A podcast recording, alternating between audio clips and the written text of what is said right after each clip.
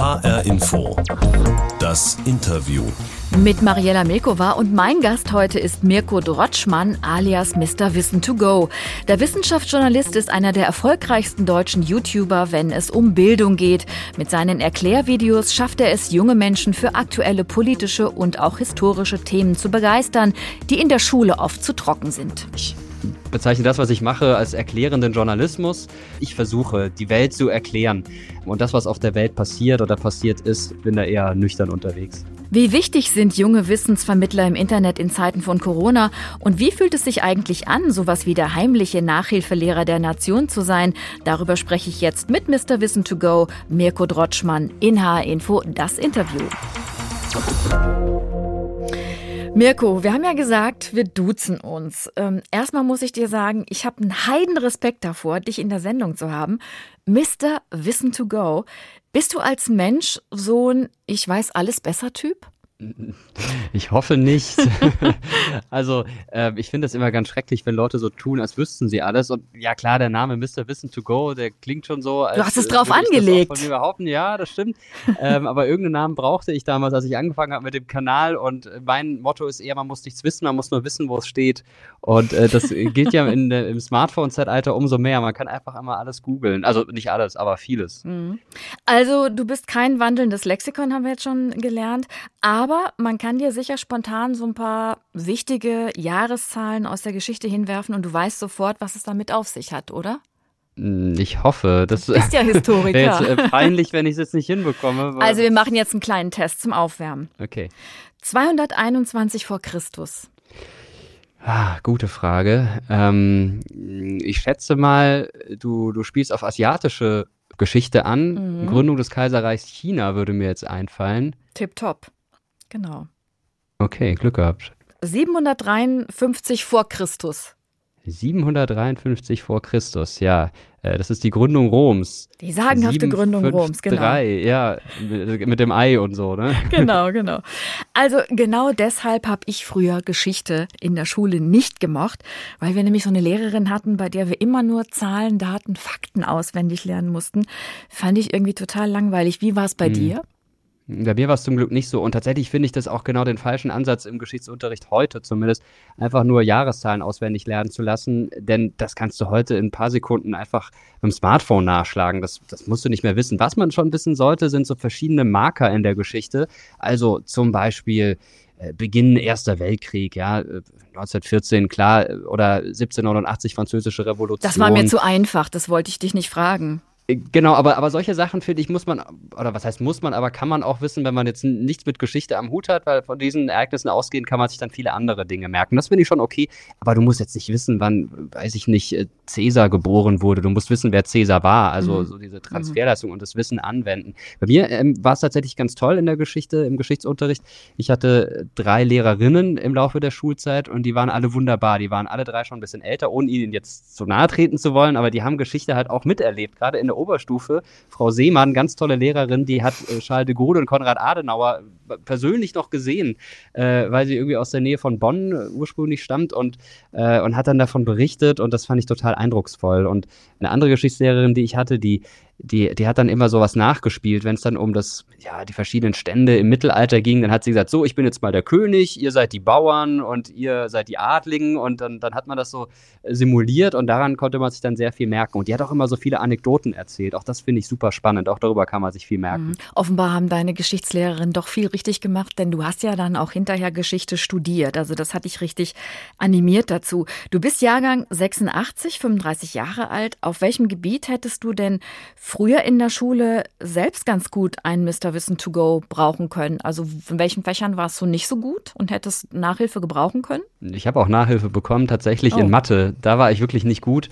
Äh, das war immer mein Hassfach und ich habe heute noch Albträume. Wirklich, also das letzte Mal vor zwei Wochen und das kommt immer so im Abstand von ein, zwei Monaten immer wieder, dass ich träume, ich muss eine Mathe-Klausur schreiben immer und bin noch. ich darauf vorbereitet. Immer noch, ja. Also es ist wirklich so, so ein ganz tief sitzendes Trauma und dann wache ich auf und denke mir so, oh, voll gut, dass ich 35 bin und, und nicht mehr in die Schule gehe, aber das, das war schon echt heftig. Ähm, Im Abi habe ich dann am Schluss eine 3 gehabt, war, war ganz okay, aber wirklich nur mit, mit viel Nachhilfe. Mhm. Und alles, was in die Richtung ging, also auch Physik, da war ich ziemlich schlecht. Ähm, aber auch Französisch tatsächlich war ein Fach, in dem ich nicht so gut gewesen bin. Hm. Dass es heute Internet und YouTube und sowas wie deine Erklärvideos gibt zu all diesen Themen, das ist für viele Jugendliche und auch für viele Lehrerinnen und Lehrer, glaube ich, ein ziemlicher Segen. Ich habe sogar gehört, manche Lehrer haben eine richtige Playlist mit Links zu deinen Videos, die sie dann regelmäßig an ihre Klassen verschicken, weil sie ganz offen sagen, Mr. Wissen to Go kann euch das eh besser erklären. Ähm, ist das für dich das größte Lob, das du kriegen kannst? Also wenn ein Lehrer das sagt, dann auf jeden Fall, wobei ich mir niemals anmaßen würde, es besser äh, zu machen als ein Lehrer. Ich habe zwar Geschichte studiert, aber nicht auf Lehramt. Also ich bin kein ausgebildeter Pädagoge. Ich sehe mich, wenn dann überhaupt, als Nachhilfelehrer, als jemand, der was Ergänzendes bietet. Es war auch meine große Angst, als ich mit den Videos angefangen habe, dass ich lauter Hassmails von Lehrern bekomme und von Lehrerinnen, die mir dann schreiben, ja, du denkst dir, du kannst es besser oder hast ja keine Ahnung oder du machst es total schlecht, aber es ist eher das Gegenteil der Fall. Also ich bekomme sehr freundliche Mails äh, von Lehrerinnen und Lehrern, manchmal auch kritisches, die merken dann Dinge an und das hilft mir auch, die Videos anders zu gestalten. Also insofern ähm, bin ich da sehr zufrieden mit den Reaktionen. Ja, wir werfen jetzt mal einen Blick zurück in deine eigene Geschichte. Ich habe was ganz Altes von dir rausgekramt. Das hast du mal über dich selbst gesagt. Ich werde euch ein bisschen in der Schule helfen, in den Fächern, die eigentlich immer nur stören. Das heißt, Ihr schaut ein Video von mir an, bevor ihr eine Arbeit schreibt und schon müsst ihr weniger lernen. Das verspreche ich euch auf jeden Fall. Ich verspreche euch aber nicht, dass ihr dann auf jeden Fall eine Eins haben werdet. Aber ich bin also so euer persönlicher Nachhilfelehrer. Der Vorteil bei mir, ich koste nichts. Ihr könnt mir Fragen stellen, also wenn ihr irgendwas wissen wollt, einfach Bescheid sagen. Tja, dein erstes YouTube-Video als Mr. Wissen to Go vor neun mhm. Jahren war das. Da hast du dich aber ganz schön aus dem Fenster gelehnt. Also wie, wie fühlt es sich denn jetzt an, so als heimlicher Nachhilfelehrer der Nation? Äh, ja, also es ist schon eine gewisse Verantwortung, die da auf einem lastet, weil Absolut. man sich dann denkt, na, die Leute schauen das an und dann schreiben sie das vielleicht in der Klausur hin, was sie im Video gesehen haben oder sagen das in einer mündlichen Prüfung und dann muss es natürlich auch stimmen. Und ich bin sehr froh, dass ich ähm, den Kanal Mr. Wissen to Go Geschichte, auf dem jetzt die Geschichtsvideos stattfinden, nicht alleine managen muss, sondern dass wir da ein tolles Redaktionsteam haben, auch mit, mit tollen Autorinnen, Autoren, die äh, vom Fach sind, die wissen, was sie da erzählen und dass wir das im Zusammenspiel machen können. Denn alleine diese Verantwortung tragen, zumindest im Fach Geschichte, äh, das wäre schon, schon sehr hart. Also bei dem Kanal Mr. Wissen to Go, da mache ich das meiste dann immer noch selbst, auch die Skripte.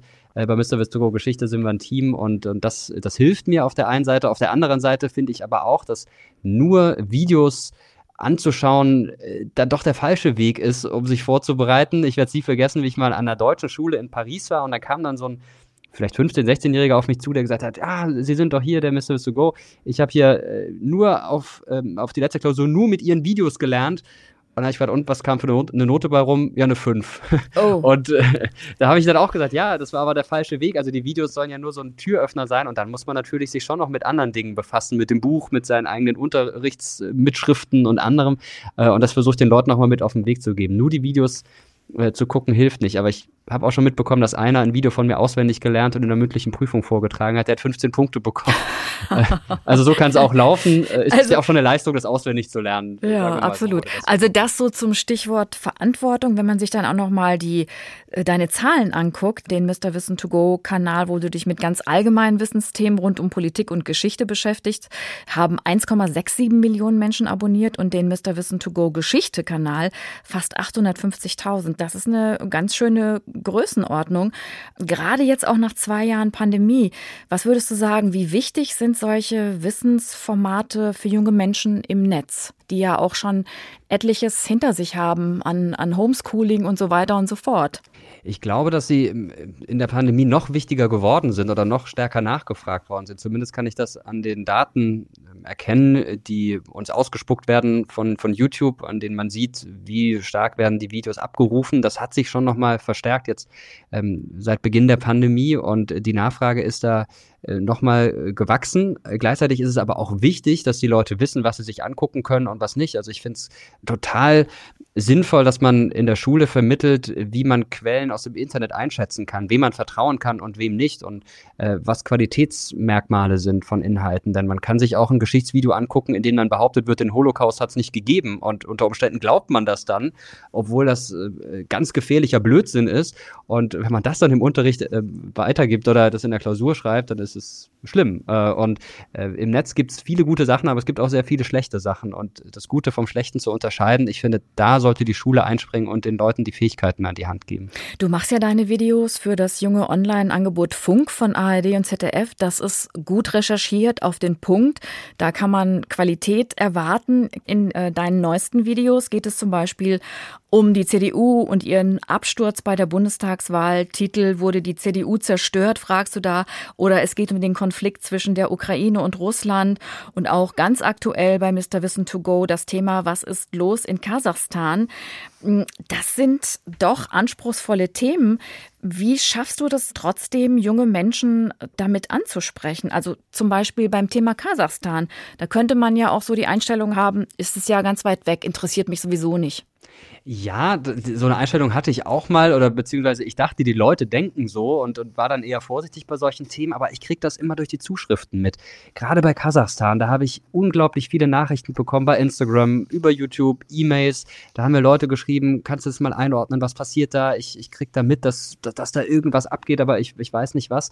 Und das hängt gerade bei Kasachstan auch damit zusammen, dass sehr viele Russlanddeutsche in, in, in Deutschland leben, die Verwandte in Kasachstan haben, die ursprünglich aus Kasachstan Kasachstan stammen. Meine Frau auch tatsächlich, die ähm, mit ihrer Familie aus Kasachstan Anfang der 1990er Jahre nach Deutschland gekommen ist. Deshalb äh, weiß ich, dass es da auch ein großes Bedürfnis gibt, darüber informiert zu werden. Und das hat man oft bei, bei internationalen Konflikten. Ähm, aktuell auch das, was auf dem Balkan los ist. Bosnien-Herzegowina bekomme ich sehr viele Fragen zu, obwohl das gar nicht so stark in den Medien ist.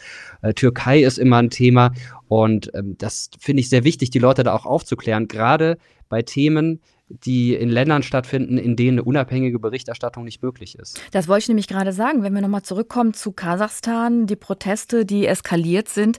Also wie gehst du dann vor? Wie recherchierst du eigentlich? Auf welche Quellen greifst du dann zu? Das ist ja, glaube ich, auch nicht so sicher, wer da die Wahrheit erzählt. Mhm. Ja, das ist wirklich schwierig. Ähm, auch gerade wenn es immer um Konflikte zwischen NATO und Russland geht, da bekommt man hier bei uns im Westen ja bei dem einen oder anderen Bericht auch den Eindruck, na, das ist äh, jetzt vielleicht nicht ganz neutral oder klar, wir sind auch als Deutschland NATO-Mitglied, äh, da ist die Perspektive vielleicht auch ein bisschen anders, als wenn man jetzt aus Russland auf dieses Thema guckt. Und ich finde es immer wichtig, verschiedene Seiten mit einzubeziehen und auch äh, manchmal einen Moment zu warten. Also bei Kasachstan habe ich nicht sofort ein Video gemacht, sondern habe gewartet, bis das Internet dort wieder geht und bis äh, Journalistinnen und Journalisten ihren Job machen können, äh, von dort berichten können, Informationen übermitteln können, dass man da in aller Ruhe auch äh, sammeln kann. Ähm, ich habe auch einige Freunde, die als Korrespondenten arbeiten, äh, zum Beispiel in China.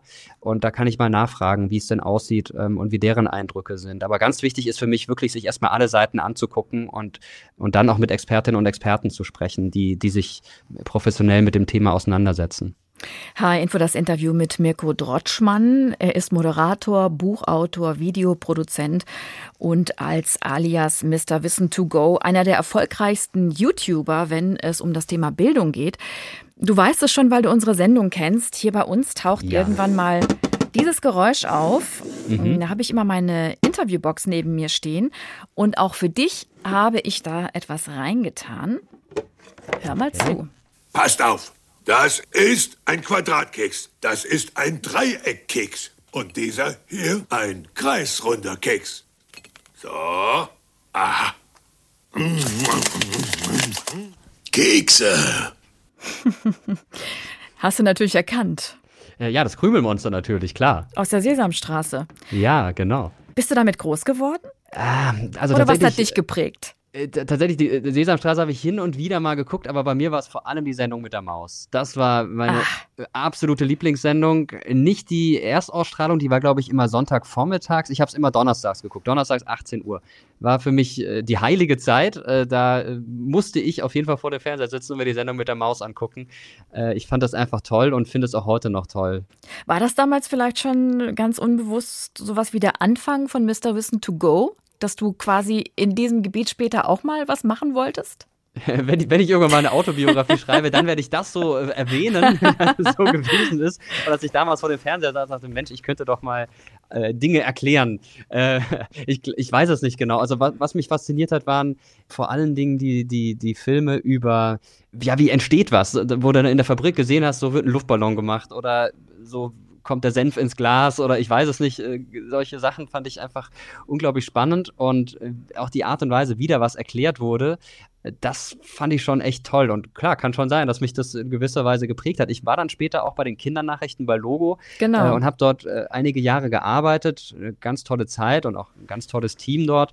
Ähm, und das hat mir sehr geholfen, äh, jetzt auf meinem Kanal auch Dinge zu erklären. Denn ich finde, wenn man es Kindern erklären kann, dann kannst du es allen erklären. Du musst es natürlich ein bisschen anders machen. Bei Kindern formuliert man ein bisschen einfacher, äh, ist ein bisschen weniger komplex unterwegs, aber du musst ja trotzdem äh, Dinge reduzieren, Sachen rauslassen und äh, dich aufs Wesentliche konzentrieren. Und das ist für mich auch die Kunst bei so einem Erklärvideo. Und die, ja, diese Kunst beherrscht die Sendung mit der Maus absolut in Perfektion. Und bei Logo ist es das Gleiche. Mhm. Also Bildungsfernsehen für Kinder gab es eigentlich schon immer. Das hat sich jetzt eigentlich mehr ins Internet verlagert. Ne? Äh, wie ist das bei deinen Kindern? Du hast ja selbst zwei kleine Töchter. Was dürfen die gucken? Sesamstraße? Sendung mit der Maus? Geht oder geht nicht? Also, was gerade rauf und runter läuft bei uns, ist Mana Mana aus der Sesamstraße, dieses Lied. Mhm. da wird ja wenig erklärt, sondern eher ähm, mit wenig Worten gesungen. Ich ja, kann das Lied auch nicht mehr hören, ehrlich gesagt. Ich habe es heute, glaube ich, schon 30 Mal gehört. Ähm, aber äh, Sesamstraße ansonsten, äh, da sind die beiden noch zu klein. Vor allem die, die Kleine, die ist eineinhalb. Also da gucken wir auch, dass die möglichst wenig äh, am Bildschirm äh, sitzt und, und sich was anguckt. Vielleicht mal ein Lied, bei dem sie mittanzen kann, das ja. Bei der Großen ist es schon ein bisschen anders. Ich habe schon versucht mit der Sendung mit der Maus. Äh, da fand sie manche Sachen gut, hat dann aber gesagt, ah, Papa, das ist mir noch zu kompliziert. Ist ja auch okay, dann mache ich es in einem Jahr wieder und gucke, ob sie es dann mhm. ähm, sich dann komplett angucken will. Äh, bei ihr sind eher so Serien wie Bibi und Tina ähm, oder andere einschlägige äh, Sachen gerade angesagt, aber ähm, auch, auch Serien, in denen auf spielerische Art und Weise was, was erklärt wird. Und ich merke immer wieder, wie sie irgendwelche Dinge formuliert, bei denen ich denke, wo hat sie denn das jetzt her? Das ist ja so eine total erwachsene Formulierung. Und dann sagt mhm. sie, ja, hier von Bing und Flop oder wie auch immer die ganzen äh, Serien da heißen. Äh, und dann erklärt sie mir irgendwas, was da erklärt wurde in der Serie. Und das finde ich schon ganz cool. Und ich freue mich auch, dass sie jetzt in ein Alter kommt, ähm, in dem man ihr mehr und mehr solche Dinge auch zeigen kann. Auch Logo werde ich ihr bestimmt vielleicht in ein, eineinhalb Jahren mal zeigen. Sie ist äh, fünf, ne, glaube ich. Ja, genau. Kommt jetzt in die Schule dieses ja, Jahr. Ja. Und Internetvideos gucken, geht oder geht nicht? Äh, geht schon, jetzt keine Erklärvideos, ähm, sondern dann eher andere Clips. Wobei, naja, doch, also äh, sie interessiert sich gerade sehr für, fürs Weltall und äh, da haben wir einen ganz tollen Film von der Sendung mit der Maus gefunden, in dem Alexander Gerst erklärt, was ein Astronaut so macht, wie man Astronaut wird. Und dann hat sie schon 10, 15 Mal geguckt und kann alles auswendig. Äh, also das schon. Äh, Internet hat natürlich den Vorteil, dass du da ein unglaubliches Archiv hast an Dingen. Ähm, lineares Fernsehen haben unsere Kinder, glaube ich, noch nie geguckt. Aber ich höre schon so ein bisschen daraus, obwohl du YouTuber bist, schaust du schon durchaus auch kritisch auf das ganze Thema und versuchst ja. deine Kinder so ein bisschen in die richtige Richtung zu lenken. Auf jeden Fall. Ich finde es auch ganz wichtig, dass Erwachsene im Blick haben, was ihre Kinder gucken. Also jetzt sind unsere natürlich noch sehr klein, aber auch wenn die Kinder mal 10, 15 Jahre alt sind, sollte man das schon immer mitbekommen. Äh, denn da gibt es ja auch unglaublich verstörende Dinge, auf die man da sehr schnell stoßen kann. Und was ich auch ganz wichtig finde, ist im Blick zu haben, wie lange gucken denn die Kinder was und warum gucken sie was. Also wenn jetzt die Große sagt, ähm, ach, ich, mir ist gerade ein bisschen langweilig, kann ich vielleicht mal eine halbe Stunde was gucken, dann finde ich das schon in Ordnung. Eine halbe Stunde ist für uns auch immer so die Grenze und auch nicht jeden Tag. In dem Alter was ich aber schwierig finde, ist, wenn man das einsetzt, um äh, die Kinder ja so ähm, bei der Stange zu halten. Also wenn zum Beispiel abends im Restaurant die Kinder zwei Stunden vorm Tablet geparkt werden, damit die Eltern in Ruhe essen können. Das finde ich irgendwie äh, komisch. Kinder sollen ja auch äh, auf kreative Art und Weise ähm, Ideen entwickeln, wie sie die Zeit verbringen, sich irgendwelche Spielsachen ausdenken oder rumtoben oder was auch immer. Und wenn du den ganzen Tag vorm Tablet oder sonst wo sitzt, dann dann entwickelst du diese Fähigkeit gar nicht. Und deshalb mhm. finde ich schon auch wichtig. Auf der einen Seite, auf der anderen Seite sollte man auch realistisch sein. Tablets, Smartphones gehören zur Lebenswelt dazu und die Kinder davon wegzusperren, äh, ist für mich jetzt auch nicht der richtige Weg. Ja, aber man muss schon auch auf diejenigen aufpassen, die äh, Internetgeschichten konsumieren. Aber offenbar ist es auch für die Macher nicht so ganz einfach. Es ist gerade mal wieder so ein bisschen Unruhe in der Social-Media-Szene. Anfang des Jahres haben gleich mehrere junge YouTube-Stars mit Millionen von Followern hingeschmissen und ihren Kanal beendet, weil sie sagen, sie leiden psychisch, zum Beispiel unter dem Druck der Klickzahlen und wissen nicht mehr, wer sie sind.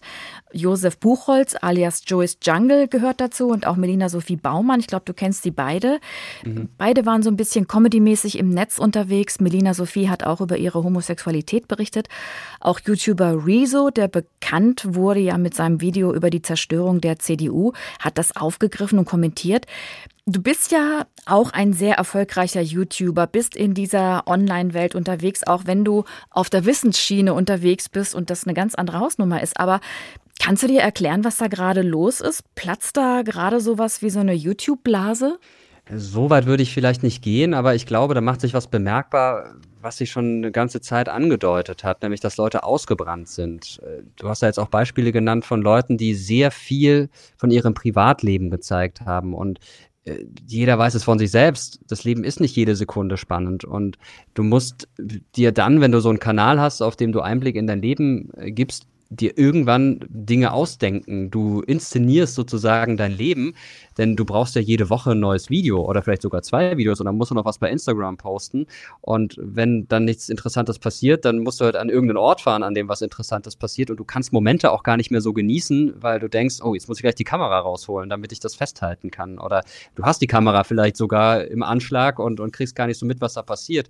Ähm, in abgeschwächter Form hat man das bei Konzerten, bei denen Leute das ganze Konzert über ihr Handy in die Luft halten und gar nicht mehr das genießen, was auf der Bühne stattfindet. Ja, genau. Und, äh, Nochmal konzentrierter hast du das dann eben, wenn du in dem Bereich unterwegs bist. Noch dazu bist du permanent unter Beobachtung, du wirst permanent kommentiert, wie du aussiehst, was du machst. Und wenn du Einblick in dein Privatleben gibst, dann wird natürlich auch dein Privatleben kommentiert. Und das kann einen schon ganz schön runterziehen. Und du unterscheidest dich äh, mit deinen Wissensvideos ja von diesen anderen YouTubern.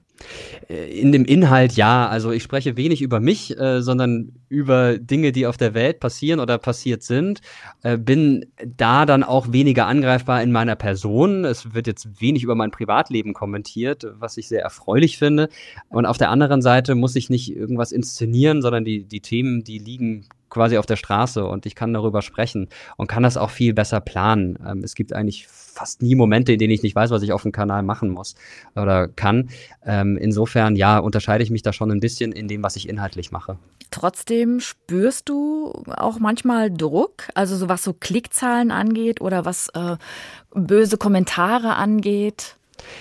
Das sehr Erfreuliche ist, du hast es vorhin schon mal kurz angedeutet, ist, dass mein Kanal oder beide Kanäle öffentlich-rechtlich sind. Mhm. Und das Gute daran ist, dass ich nicht abhängig bin von Werbeeinnahmen. Und Werbeeinnahmen erziehst du natürlich dann besonders üppig, wenn du viele Klicks hast. In erster Linie ist es mal egal, wie viele Klicks ich mache. Ich bekomme jeden Monat das gleiche Produktionsbudget oder meine Produktionsfirma bekommt dieses Budget.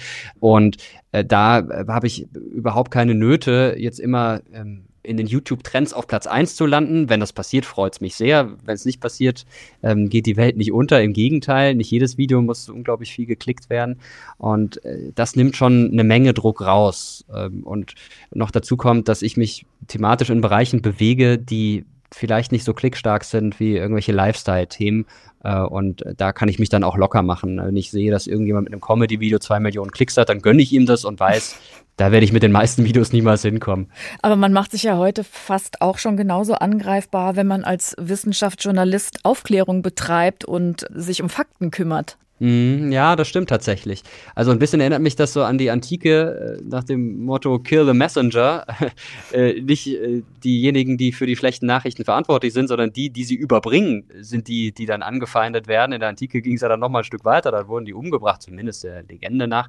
Und das merkt man zum Beispiel ganz stark bei Christian Drosten, der ja einfach sehr viel kommuniziert und deshalb zu einem Hassobjekt für einige Leute geworden ist. Und das finde ich schon schwierig. Und schwierig finde ich bei der Entwicklung auch, dass Wissenschaft von einigen Leuten gar nicht mehr als Fakt angesehen wird und wissenschaftliche Erkenntnisse, sondern als eine Meinung von vielen. Und das ist höchst problematisch, äh, denn das stellt dann irgendjemanden, der mal was im Netz gelesen hat, auf eine Stufe mit jemandem, der seit 10, 20 Jahren zu dem Thema forscht. Und das ist natürlich eine absolute False Balance. Und äh, das ist eine Entwicklung, die mir schon auch Sorgen bereitet. Aber wir müssen natürlich auch fair sein. Es gibt auf der anderen Seite Auch viele Menschen, die gerade in diesen zwei Jahren Pandemie das Bedürfnis haben nach seriöser Information und die das auch wertschätzen. Und da ist ja auch sowas wie eine neue Berufsgruppe quasi von jungen Aufklärern entstanden, ob es jetzt um das Thema Corona geht, um äh, Klimakrise oder um politische Themen. Siehst du dich auch als so eine Art Aufklärer oder wie verstehst du deine Rolle? Aufklärer, das klingt für mich so ein bisschen zu pathetisch. Ich würde eher sagen Erklärer. Ähm, ich bezeichne das, was ich mache, als erklärenden Journalismus. Den Begriff habe ich geklaut von den amerikanischen Kollegen von Vox, also nicht der, der deutsche Sender Vox, sondern äh, die äh, US-Amerikaner, die da ein ganz tolles Angebot schon seit Jahren am Start haben und, und die sprechen eben von Explaining Journalism und äh, das ist auch das, was ich versuche, die Welt zu erklären ähm, und das, was auf der Welt passiert oder passiert ist. Und ähm, ja, vielleicht klärt man damit auch auf, aber Aufklärung, äh, ja, hat für mich dann auch so ein bisschen was, was Spirituelles. Äh, das versuche ich nicht zu vermitteln. Ich bin da eher nüchtern unterwegs. Zum Schluss musst du dich jetzt nochmal entscheiden. Angenommen, du hast die Möglichkeit, in die Zeitmaschine zu steigen und entweder in die Vergangenheit zu reisen oder in die Zukunft. Oder du bleibst in der Gegenwart. Was ist für dich am spannendsten? Ja, absolut die Vergangenheit. Die Zukunft will man gar nicht so genau wissen, gerade auch bei aktuellen Entwicklungen. Also die Vergangenheit, wenn, wenn das ginge, das wäre so ein Traum. Ich weiß, Wo genau würdest, würdest du dann landen? äh, ganz besonders spannend fände ich das Mittelalter, das ja eigentlich eine willkürlich festgelegte Zeit ist. Die Leute haben ja damals nicht gesagt, wir leben im Mittelalter. Äh, das aber eine Zeitspanne ist, die ein sehr schlechtes Image hat. Ähm, auch ja, da gab es doch auch so viele Seuchen und die Pest und so. Willst du das äh, ja. wirklich? ja, schon. Ähm, einfach, weil es mich interessiert, wie die Menschen damals gelebt haben. Es ist auch eine Zeit unglaublicher Innovationen gewesen, in der Baukunst zum Beispiel. Äh, und das mitzubekommen und das mal zu sehen und zu gucken, wie dunkel war das Mittelalter wirklich. Äh, das fände ich ganz spannend. Aber ich würde auch gerne mal im alten Rom spazieren gehen und gucken, wie die darauf gekommen sind, damals schon Fußbodenheizung zu haben äh, oder ähm, ja, Feste abzuhalten mit Zehntausenden von Menschen und die alle zu versorgen, äh, auch spannend, ja, auch die jüngere Geschichte, 20. Jahrhundert, auch die ganz dunklen Kapitel, das mal ansehen zu können, die Mechanismen verstehen zu können. Ich glaube, es würde sich jeder wünschen, der sich mit Geschichte beschäftigt, da, da reisen zu können. Dankeschön, Mirko Drotschmann alias Mr. Wissen to go. Gerne. Das war H-Info das Interview. Den Podcast gibt's wie immer in der ARD Audiothek bei Spotify und überall da, wo Sie gute Podcasts hören können. Da können Sie übrigens auch unsere neue Folge des H-Info Politik Podcasts finden. Es geht diesmal um die US-Army in Wiesbaden. Dort hat gerade ein Kommando seine Arbeit wieder aufgenommen, das im Kalten Krieg zuständig war für Raketen in Richtung Sowjetunion. Droht da eine Aufrüstung gegen Russland? Werden in Wiesbaden vielleicht moderne Hyperschallwaffen stationiert. Wäre vielleicht auch ein interessantes Thema für Mr. Wissen to go demnächst. Antworten dazu von Anne Bayer und Christoph Keppeler in unserem Podcast H-Info Politik. Lege ich Ihnen sehr ans Herz. Mein Name ist Mariella Milkova.